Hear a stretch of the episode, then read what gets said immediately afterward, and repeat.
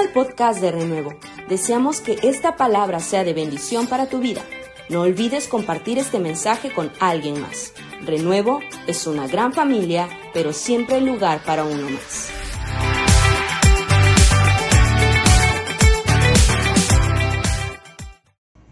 ¿Qué viene a tu mente cuando escuchas la palabra disciplina?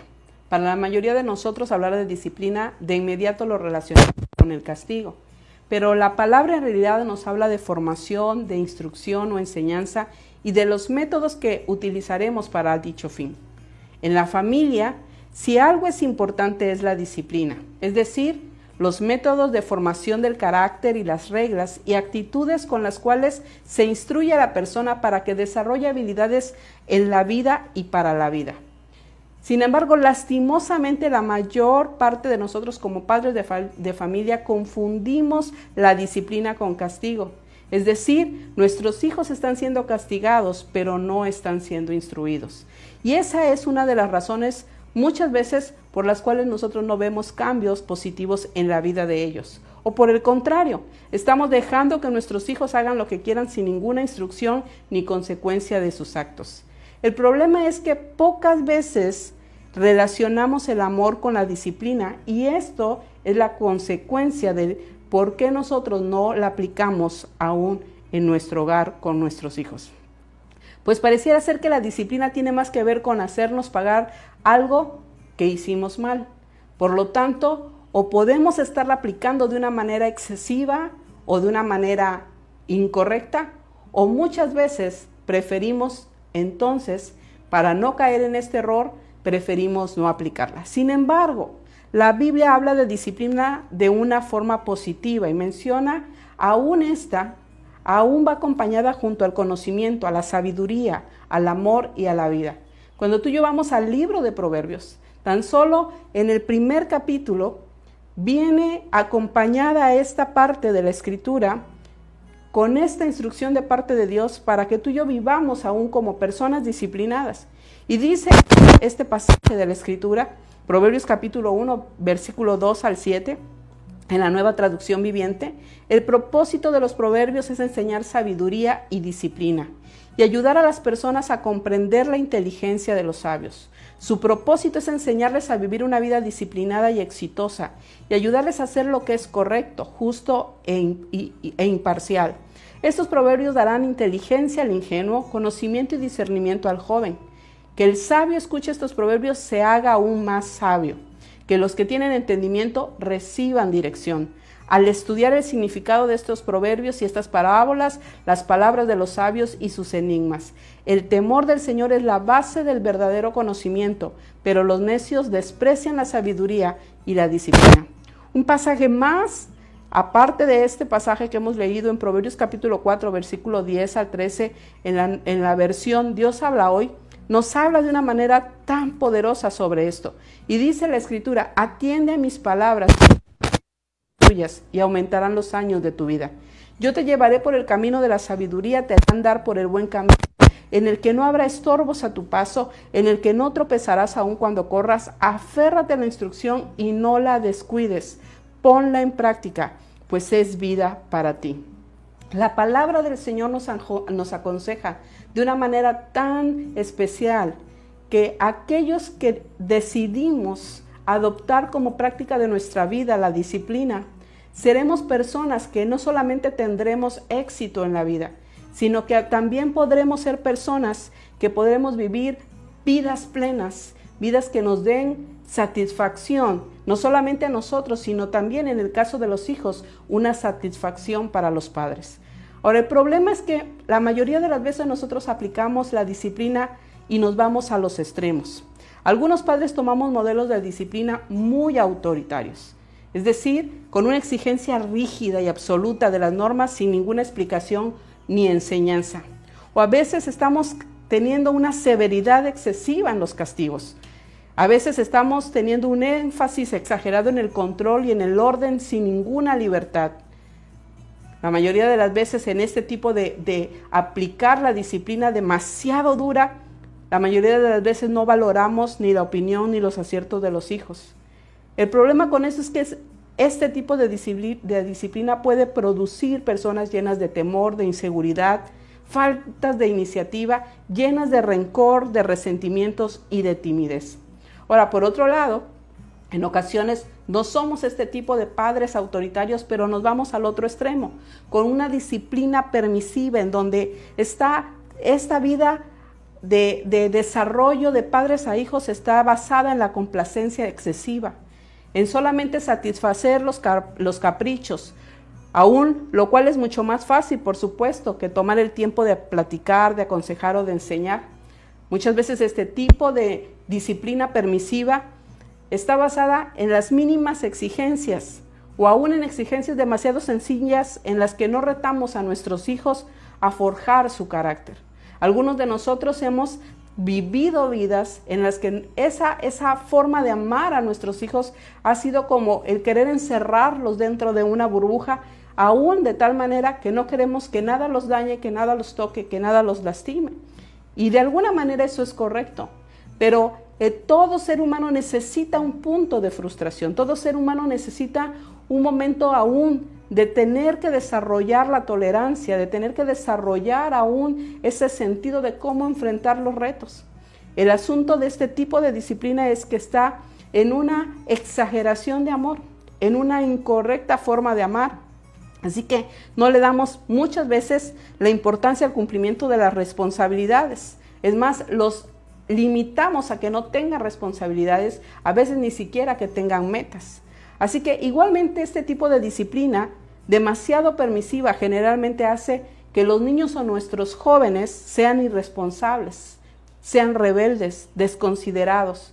Son personas que no caben en ningún lugar porque no conocen límites, no respetan, son personas que se sienten rechazados, son personas que no se dejan que nadie les diga nada. Y el problema es que nosotros como padres Perdemos de vista que nuestros hijos no van a vivir solamente dentro de nuestro hogar. Nuestros hijos van a tener que exponerse a una sociedad. Nuestros hijos van a tener que exponerse a rodearse de personas que no tendrán la responsabilidad de tratarlos de la manera en que tú y yo los tratamos.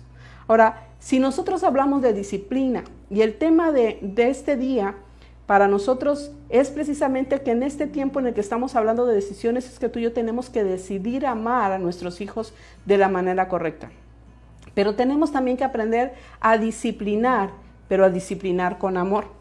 ¿Cuál es el modelo de disciplina que Dios establece en su palabra? Y que debe de ser la norma para que nosotros como padres podamos tener esa forma correcta, no solamente de amar, sino también de disciplinar. Efesios capítulo 6, versículo 4 dice la escritura, y vosotros padres no provoquéis a ir a vuestros sino criarlos en disciplina y en amonestación del Señor. Días atrás hemos estado estudiando a través de la palabra, nuestro pastor ha estado enseñándonos acerca de, vivir en amor y en el respeto para no caer en el maltrato para con nuestros hijos. Pero aún escuchar esta palabra puede llevarnos a nosotros a pensar que para no caer en ese extremo del maltrato, también vamos a evitar a nuestros hijos algún tipo de disciplina. Pero la palabra del Señor es nuestra norma de fe, pero también de conducta en la que tú y yo tenemos que movernos. Y este pasaje en la palabra del Señor nos exhorta a disciplinar a nuestros hijos. Pero nos dice la escritura en amonestación del Señor. Es decir, que tú y yo necesitamos aprender a disciplinar no como fuimos educados o como lo hacen los demás, sino bajo el modelo de Dios, el cual es el modelo que funciona y que puede producir cambios en la vida de las personas. Ahora es interesante cuando hablamos de la palabra disciplina porque es importante que tú y yo podamos destacar una verdad poderosa. Es esta palabra de disciplina viene de la palabra discípulos, que significa discípulo, es decir, alguien que recibe la enseñanza de otro. Porque justamente ser un discípulo es instruir a una persona en una disciplina. Esta clase de disciplina tiene más que ver con un corregir, con un instruir, con un guiar, encaminar, con un dirigir, que es la forma en la que Dios espera que nosotros lo hagamos. No de una manera severa ni de maltrato, pero tampoco en, una, en un extremo en el que nosotros no apliquemos ningún tipo de disciplina y dejemos que nuestros hijos hagan lo que quieran. Cuando tú y yo vamos a la palabra es interesante porque cuando vamos al marco del discipulado de los discípulos, Mateo capítulo 28, versículos 19 y 20, dice la palabra del Señor que Jesús nos dejó una encomienda y dijo, por tanto, id y hacer discípulos a, a todas las naciones, bautizándolos en el nombre del Padre, del Hijo y del Espíritu Santo. Pero la continuación de este pasaje es muy poderosa y dice, enseñándoles que guarden todas las cosas que os he mandado, y aquí yo estoy con vosotros todos los días hasta el fin del mundo. O sea que hacer discípulos se resume en enseñarles que guarden todas las cosas que el Señor nos ha mandado. Es imposible hacer un discípulo sin disciplina. Segunda de Timoteo, capítulo 3, versículos 16 y 17, un pasaje que todos nos sabemos, dice, toda la escritura es inspirada por Dios y útil para enseñar, para redarguir, para corregir, para instruir en justicia, a fin que el hombre de Dios sea perfecto, enteramente preparado para toda buena obra. Segunda de Timoteo capítulo 4, versículo 2 en la nueva traducción viviente, dice el consejo de la palabra de, de, Pablo a Timoteo, predica la palabra de Dios, mantente preparado, sea o no el tiempo oportuno, corrige, reprende y anima a tu gente con paciencia y con buena enseñanza. Así que en medio de este contexto de realizar la labor de disipular a otros, tiene parte que ver en la forma en la que tú y yo tenemos que aplicar la disciplina en casa. Porque en realidad los primeros maestros que nuestros hijos tienen somos nosotros los padres. Nosotros somos el modelo a seguir. Sabes que hoy lamentablemente muchos hemos eh, llevado el marco de la educación, aún de la disciplina, a las aulas de clase. Y le hemos concedido esa autoridad, entre comillas, a los profesores. Pensamos que ellos tienen eh, la responsabilidad de educar a nuestros hijos. Sin embargo, ciertamente hace algún tiempo leía yo una frase que una profesora daba y decía, yo no fui eh, yo no estudié esta profesión para educar hijos, yo, yo estudié esta profesión para instruir, para enseñar conocimientos. Y esa es una tremenda verdad. Solo que algunos de nosotros como padres hemos, nos hemos desligado del compromiso de formar, de instruir, de dirigir, que nos enseña la palabra. Que así como Jesús hizo esta labor para formar a sus discípulos es la, misma forma en la que Él espera que tú y yo lo hagamos con los hijos que tú y yo tenemos. Así que el modelo de disciplina de Dios es la forma en la que precisamente Él instruye a los discípulos y los instruyó para que ellos fueran personas de éxito, personas que pudieran impactar el mundo, para que fueran personas que cumplieran un plan, un propósito en la vida, tal como Dios espera que tú y yo lo hagamos con nuestros hijos que ellos se conviertan en personas de bien y de bendición. Por eso una de las maneras en las que tú y yo quizás podamos entender cómo es que necesitamos aplicar la disciplina en nuestra casa es que necesitamos entender que tenemos o que debemos formar hijos discípulos. Tus hijos y mis hijas son discípulos nuestros. Tú y yo somos el modelo. Tú y yo somos los responsables de su formación, tú y yo somos los responsables de poder instruirlos, pero también de corregirlos. Cuando tú y yo vamos a la palabra, la palabra es tan poderosa y tan, tan eficaz, donde nos, nos anima que tú y yo ejerzamos esta labor y hoy más que nunca, en donde estamos mirando a una generación de hijos que hoy muchas veces son los que mandan en casa.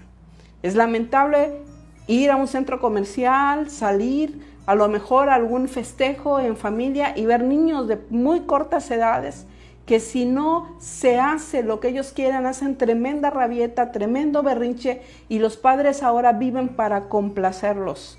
Hoy los hijos direccionan lo que se, hace en casa, hoy los hijos dicen y deciden qué es lo que quieren hacer y los padres pareciera ser que están en el papel de ser los vasallos, los que están complaciéndolos. Y esto ha generado una generación de gente rebelde, de gente intolerante, de una generación de jóvenes impulsivos, jóvenes que no conocen límites, jóvenes que ni siquiera tienen un concepto de formación, de reglas, de respeto, de normas a seguir. Y por eso es que ha habido un aumento de la delincuencia, por eso es que ha habido un aumento de tantas situaciones que nosotros miramos hoy en nuestra sociedad, en la vida de los muchachos.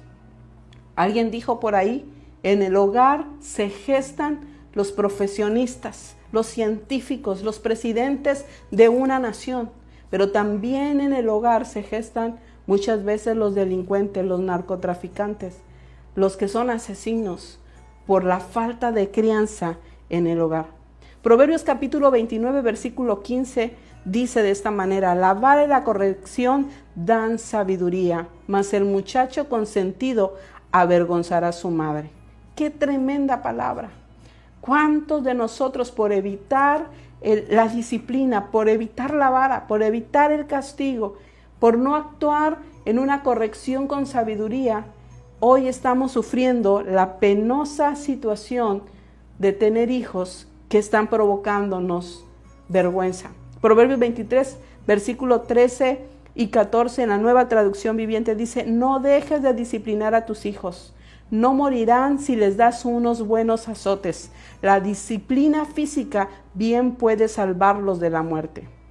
Así que es necesario que todos los miembros de la familia entendamos el objetivo de la disciplina, especialmente quienes tenemos la autoridad que somos los padres, porque el problema no está en los hijos. Ellos son las personas que están bajo nuestra cobertura, ellas son las personas que no tienen todavía una madurez, no tienen la capacidad aún para comprender muchas de las situaciones que ellos quieren enfrentar en la vida. Pero tú y yo somos aquellos que necesitamos guiarlos, instruirlos, corregirlos, para que puedan entrar por el buen camino. Proverbios capítulo 13, versículo 24, en la nueva traducción viviente dice, quienes no emplean la vara de disciplina odian a sus hijos. Los que en verdad aman a sus hijos se preocupan lo suficiente para disciplinarlos. Cuando yo leí este pasaje en esta, en esta traducción, para mí fue así como un golpe porque la mayoría de las veces nosotros como padres siempre decimos amar a nuestros hijos. Y muchos de nosotros estamos en, en esa forma equivocada de amar, en la que decimos yo amo a mi hijo, por eso le evito castigar, eh, eh, eh, evito que, que, sufra, evito, le evito el dolor. Entonces nosotros hemos caído en esa forma de, de, vivir con nuestros hijos, en simplemente tenerlos complacidos en todas las cosas aún en las cosas que muchas veces tú y yo ya sabemos de antemano que les harán daño, porque preferimos evitarles el castigo. Sin embargo, es preferible sufrir al disciplinarlos antes que sufrir por verlos tomar caminos de destrucción. ¿Cómo entonces debemos administrar la disciplina nosotros como padres que conocemos al Señor? Volvemos a ese pasaje que hemos leído hace un momento. Efesios capítulo 6, versículo 4 dice, y vosotros padres no provoquéis a ir a vuestros hijos, sino crearlos en disciplina y en amonestación del Señor. Mira, qué tremenda palabra, porque el Señor pudiera habernos dicho, mira, tócalo, eh, eh, trátalo con pinzas, eh, ponle alrededor suyo grandes cojines de algodón para que, para que no sienta el dolor, no sufra, no padezca. Pero el Señor nos habla y ciertamente nos dice, no lo provoques a ira, no lo lleves, si estuvimos ya mirando esa parte de la palabra, no lo lleves a que su, su espíritu sea aplastado, no, no lo maltrates, pero el Señor sí está diciendo que tenemos que formarlos, el Señor sí está aconsejándonos que tenemos que instruirlos. Y lo dice de la manera correcta en disciplina y en amonestación del Señor.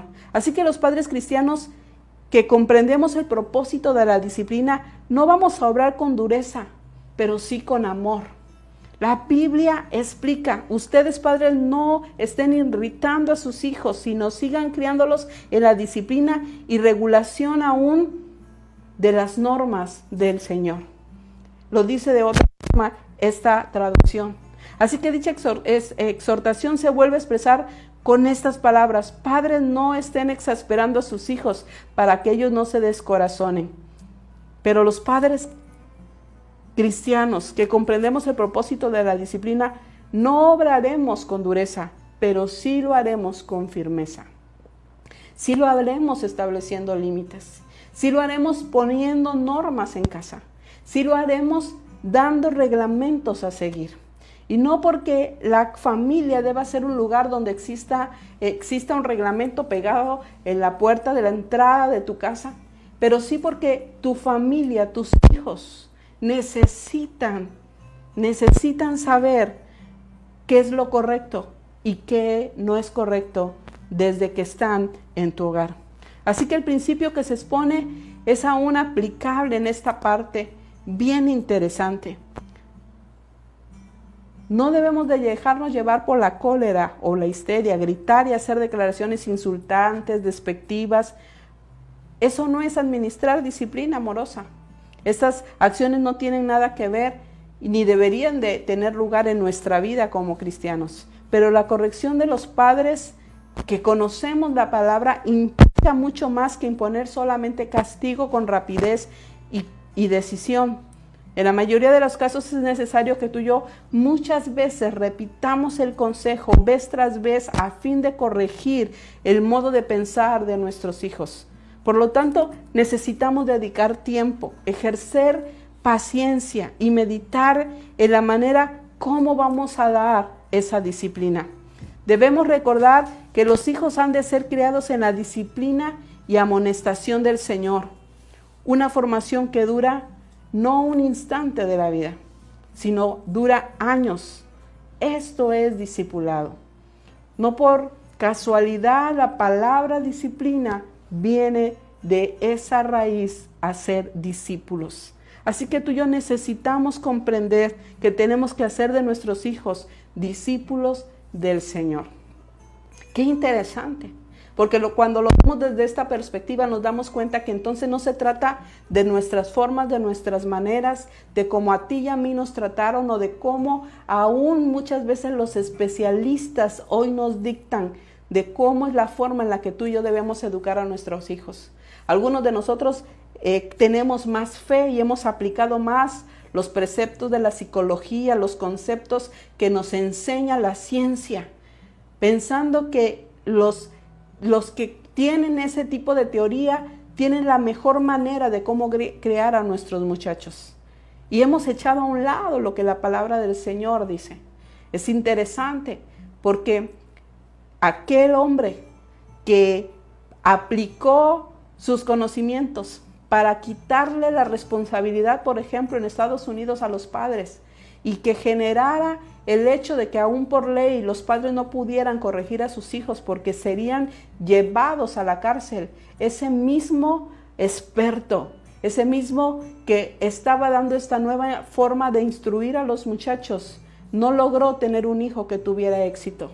Si tú miras su vida y miras su situación, su hijo terminó aún recurriendo al suicidio. Así que ¿En qué consiste el modelo de disciplina de Dios? Número uno, en relación. Hebreos capítulo 12, versículo 7 dice, si soportáis la disciplina, Dios os trata como a hijos. Porque, ¿qué hijo es aquel a quien el Padre no disciplina? Para disciplinar o disipular, diciéndolo de otra manera, nuestra vida, primeramente Dios tiene que recibirnos como hijos suyos. Es decir, primeramente Él crea una relación de amor entre nosotros y Él. Así que para poder disciplinar efectivamente nosotros debemos establecer una relación con nuestros hijos. Es decir, debemos acercarnos a ellos, debemos acortar la distancia que nos separa de ellos, debemos siempre tener tiempo en nuestra agenda para atenderlos, dedicarles diariamente un tiempo exclusivamente para ellos, para hablar con ellos, para escucharlos, para compartir con ellos. En muchas familias, padre y madre son solamente títulos, porque en realidad no hay una verdadera relación de padres e hijos. Cuando yo tuve la oportunidad de estar asistiendo como profesional de, la psicología en una, en una institución educativa, era tan interesante tener mucho trato con los jóvenes, tener mucho trato con los adolescentes, porque era en la etapa secundaria bachillerato, y encontrarme con chicos que tenían problemáticas diversas. Pero un día tuve la mala experiencia de un joven, un joven que estaba teniendo problemas físicos. El joven se le había ocurrido hacerse un piercing en la lengua. Y esa, e, él había ido a un lugar que no había sido el mejor, el más higiénico, y el chico tenía una infección. El, inicio de semana llegó a la clase, cuando lo saludé no apenas si pudo pronunciar palabras y yo lo vi, lo miré extraño, lo vi sudoroso, lo vi un poco eh, distraído. Y durante la clase estuvo muy inquieto. Al final de la clase lo llamé, le pregunté cómo estás, tienes algo, eh, apenas si podía responderme y de esa manera fue que pude notar que el chico se había perforado la lengua, pero que se lo habían hecho de una manera antihigiénica y esto le había provocado una tremenda infección, que su lengua estaba moratada, eh, eh, ennegrecida, con una, una, una tremenda infección. Yo me espanté cuando lo vi y no sabía ni siquiera cómo poder auxiliarlo, tuvimos que asistirlo con el personal de la institución y cuando yo preguntaba, porque tuvimos que llamar al, padre, a la madre, para hacerle saber cómo estaba el muchacho, porque estaba ardiendo en fiebre, porque la infección estaba trascendiendo ya a todo su cuerpo, los padres no sabían que el chico se había hecho esto, pero lo tuvieron todo el fin de semana. Cuando yo le pregunté al muchacho, ¿cuándo te lo hiciste? Él me dijo el día viernes, saliendo de la escuela. El padre, los padres lo habían tenido todo el viernes por la tarde, noche, todo el sábado, todo el domingo, y no habían notado ninguna situación con su muchacho. Qué difícil situación. Porque muchas veces tú y yo vivimos en la misma casa, estamos con nuestros hijos en el mismo hogar, pero no tenemos una relación con ellos. Y la palabra de la relación significa una conexión, un vínculo entre dos personas. Muchos padres y madres de familia estamos desconectados de nuestros hijos. Cada quien vive en su mundo, cada quien está en sus problemas y no hay un verdadero interés es más, ni siquiera nos relacionamos para comunicarnos. Sin embargo, si tú y yo vamos a la palabra, nos damos cuenta que la forma en la que el Señor quiere que tú y yo podamos empezar a aplicar una instrucción, una disciplina con nuestros hijos es que primero nos relacionemos.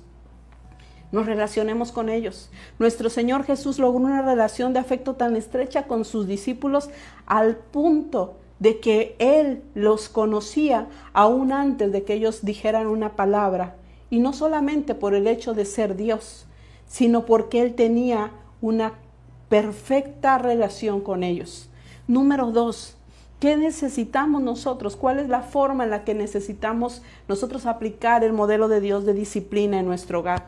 Con instrucción. Proverbios capítulo 22 versículo 6 dice, instruye al niño en su camino y aun cuando fuere viejo no se apartará de él. Ahora, ¿qué es instruir? Sabes, instrucción es comunicar información, es aplicar algo para que se comprenda, pero es aún explicarlo de tal manera que tus hijos puedan saber qué es lo que tú estás queriendo decirle. Así que la instrucción puede ser transmitida por medio de consejos de la vida, por medio de aprovechar las experiencias tanto positivas como negativas, tal como lo hizo Jesús con sus discípulos. Por ejemplo, si tú llevamos a la palabra Mateo capítulo 17, del versículo 19 al 21, nos encontramos un episodio donde Jesús toma tiempo para enseñar a sus discípulos de una manera práctica, de una manera más cercana, explicarles muchas de las veces las parábolas que él decía a las multitudes cuando estaba con ellos, con sus discípulos, en lo cercano, en lo corto, en, esa relación íntima. Entonces él daba una explicación mucho más, más eh, desmenuzada para que ellos pudieran comprender las verdades que él quería darles, para que ellos pudieran tener la instrucción que Él estaba deseando que ellos conocieran. Nosotros como padres debemos aprovechar los momentos de aprendizaje y las oportunidades para instruir a nuestros hijos, los cuales aún pueden ser sus momentos de fracaso, o sus momentos de tropiezos, o sus momentos de tristeza, aún a veces hasta los corazones rotos o por medio del ejemplo de otras personas Aún necesitamos nosotros tener esa conexión con ellos para poder darles la instrucción que ellos necesitan. Porque instruir se trata ya no solo de decir no y de dar explicación solamente porque no. Muchos de nosotros hacemos eso con nuestros hijos. Nuestros hijos nos preguntan, ¿por qué no pueden hacer algo? ¿Por qué no pueden ir a tal lugar? ¿Por qué no pueden tomar esta decisión? Y la única respuesta que reciben de nuestra parte es un no. Y cuando ellos dicen, pero ¿por qué no? Nosotros solamente nos limitamos a decir, ¿por qué no? Y a veces aún concluimos diciendo, porque soy tu padre o porque soy tu madre. Pero eso no da instrucción. Eso no corrige. Eso no, no, no guía. Eso no puede alimentar la vida de nuestros hijos.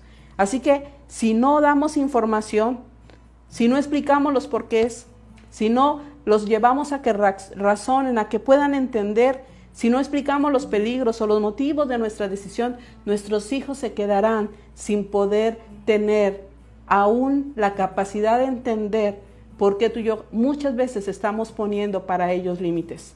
Para nuestros muchachos ponerles límites implica destruirles la vida, pero en realidad los límites son sinónimo de amor.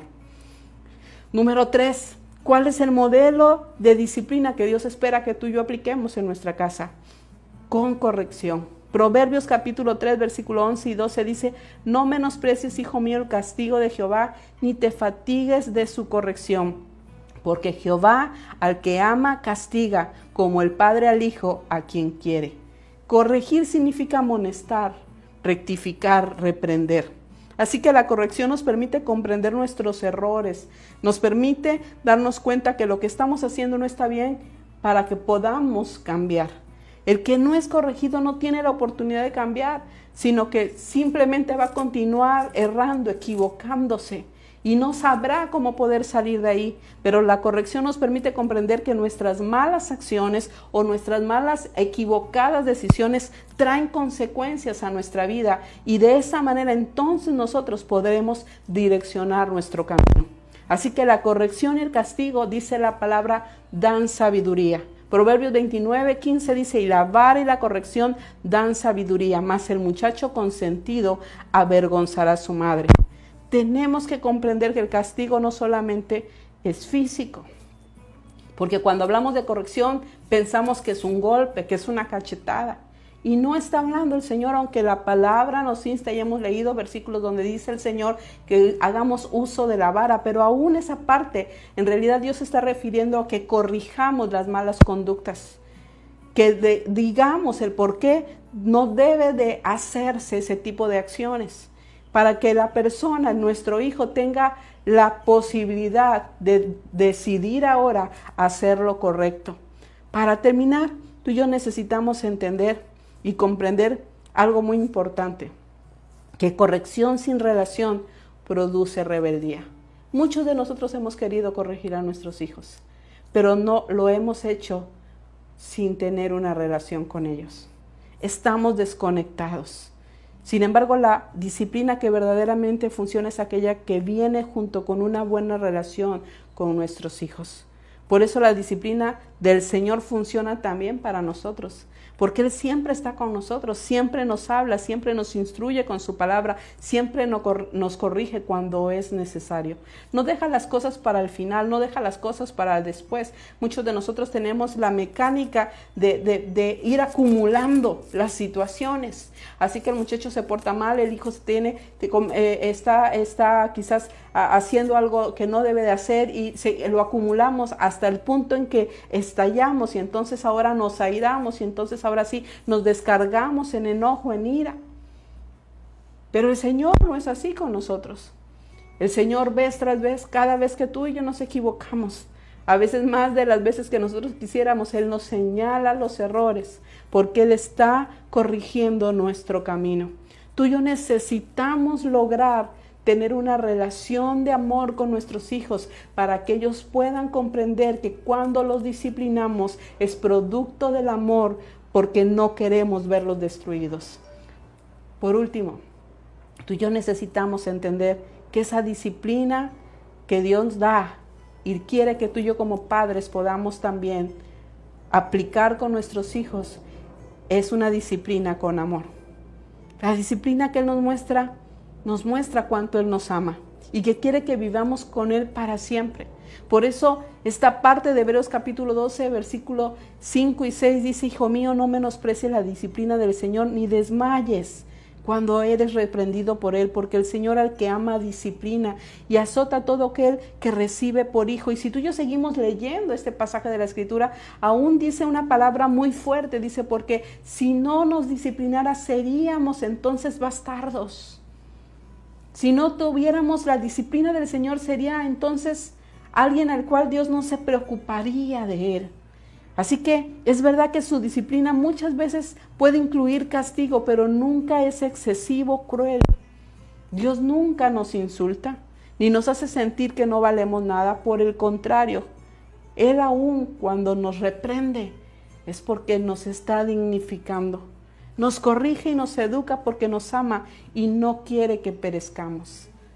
Por eso cuando tú y yo vemos desde el principio, Adán y Eva, cuando pecan, cuando cometen ese pecado de desobediencia, de comer del árbol que Dios les había dicho que no lo hicieran, Dios estableció límites y Dios los expulsó de ese Edén y puso querubines con espadas de fuego encendidas para que no pudieran entrar nuevamente a ese, a ese jardín y ahora tomar del árbol de la vida porque lo que Dios estaba haciendo al establecerle límites, al aplicar corrección y ahora a instruirles, porque esas aparentes maldiciones que ciertamente vinieron como producto de ese pecado que ellos tuvieron, en donde ahora el hombre le costaría el sudor de su frente poder ganarse el alimento que tendría necesidad, la mujer tendría que parir sus hijos con dolor, eso eran las consecuencias de sus acciones. Dios tenía que llevarlos a confrontarse con ellas y, evitó que pudieran entrar al lugar donde ellos podían vivir eternamente porque Dios estaba en su amor disciplinándolos para que ellos no vivieran en, en condenación por toda una eternidad. Dios quiere que tú y yo aprendamos a disciplinar con el amor, pero también porque amamos. Evitar la corrección en nuestros hijos, dice la Escritura, es aborrecerlos. Es muy fuerte esta palabra.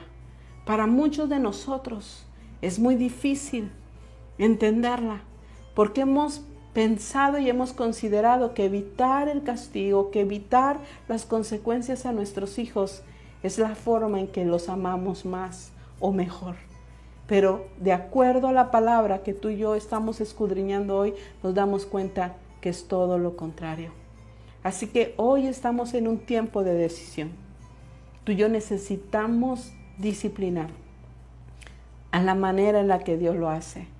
Número uno, teniendo una relación con nuestros hijos. Número dos, instruyendo. Y número tres, corrigiendo. Como Dios lo hace contigo y conmigo. Porque si tú y yo podemos formar hijos disciplinados, no solamente serán personas de bien para una sociedad que está necesitada de eso, sino también comprenderán cuál es la forma que Dios, con la que Dios actúa en el tiempo en que ellos tengan ya la edad suficiente para tener una relación con el Señor. Y entonces cuando Dios los discipline, ellos no lo tomen como algo que es sin amor. Dios quiere que tú y yo podamos ser padres sabios, que adquiramos sabiduría, que también aún permitamos que Él nos instruya como lo está haciendo con su palabra esta tarde y de esa manera podamos también formar hijos discípulos para el Señor. Así que quiero invitarte ahí donde estás en casa, que podamos orar juntos y le pidamos al Señor que Él nos ayude. A lo mejor tú y yo hemos formado hijos y no hemos aplicado disciplina. Solo hemos aplicado castigo, no hemos aplicado instrucción. Y hemos dañado nuestra relación con nuestros hijos. Pero hoy es tiempo de que tú y yo podamos permitirle al Señor que Él restaure esa relación y que tú y yo podamos formar hijos de éxito. Padre, en el nombre de Jesús, hoy estamos delante de tu presencia, Señor. Primeramente pidiéndote perdón porque quizás muchos de nosotros habíamos malinterpretado, la palabra disciplina. La habíamos considerado, Señor, que es simplemente castigo, pero hoy, de acuerdo a tu palabra, nos damos cuenta que la disciplina es la forma de poder ser formados para la vida, Señor. Padre, ayúdanos como padres a poder entender las formas de cómo tú nos disciplinas a nosotros porque cuando tu palabra nos habla de que aún nosotros debemos ser hijos, que aceptemos la disciplina porque esa habla de tu amor, Señor, aún es la manera en la que tú quieres, Padre, que nosotros respondamos a ella para que posteriormente como padres podamos aplicarla de la misma manera con nuestros hijos. Señor, danos la sabiduría que viene de ti. Ayúdanos. Hoy tomamos la decisión de instruir, Señor. Hoy tomamos la decisión de disciplinar con amor, de instruir, Señor, de corregir, pero también, Señor, y sobre todo y primeramente, de poder establecer una relación con nuestros hijos. No importa qué tan pequeños estos sean o qué tan grandes, Señor, puedan ser. Porque, Señor, esa formación que tú quieres que nosotros demos no se acaba, Señor. Cuando ellos llegan a cierta edad, no termina cuando ellos salen de casa. Esa instrucción, Señor, tú la has, Señor, puesto para que sea para toda la vida. Padre, ayúdanos, danos de tu sabiduría. Permítenos adquirir el consejo de tu palabra y que podamos aplicarlo en nuestra vida para poder formar de nuestros hijos personas no solamente de bien, sino que puedan ser esos, esa nueva generación que tú quieres usar para impactar, Señor, este mundo y esta sociedad. Gracias, Señor, en el nombre de Jesús. Amén y amén. Sé que el Señor nos va a ayudar, porque en esta labor de poder lograr tener hijos de éxito, solamente Él puede, pero Él tiene el manual. Así que tú y yo Vamos a la palabra, escudriñémosla y permitamos que esa sabiduría la podamos aplicar cada día en casa. Así que esta noche, para terminar, yo quiero pedirte que ores con tus hijos, que tú aún puedas hablar con ellos y que puedas tomarte tiempo para que esta enseñanza tú puedas aún transmitirla para que ellos puedan entender el por qué tú a lo mejor tendrás que hacer algunos cambios. Pero también quiero animarte esta noche a que tú puedas poner una semilla de bendición para esta familia renuevo. Estamos en días de, de, a lo mejor aparentemente de escasez para muchos, pero yo creo lo que la palabra del Señor dice, que Él nos ha dado semilla no solamente para que tú y yo podamos aún comer, sino nos pone una semilla en nuestra mano para que podamos también sembrar. Así que yo quiero invitarte a que tomes una semilla, la siembres, porque en la medida que siempre tengamos semilla sembrada en nuestras vidas, tendremos la posibilidad de recibir una cosecha. Ora por tu ofrenda, ponla allí en donde tú has asignado eh, colocarla y el Señor te bendiga. Y nos vemos el domingo en el nombre del Señor.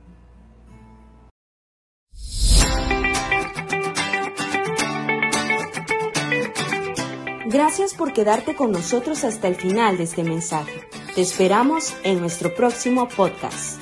Renuevo es una gran familia, pero siempre hay lugar para uno más. Bendiciones.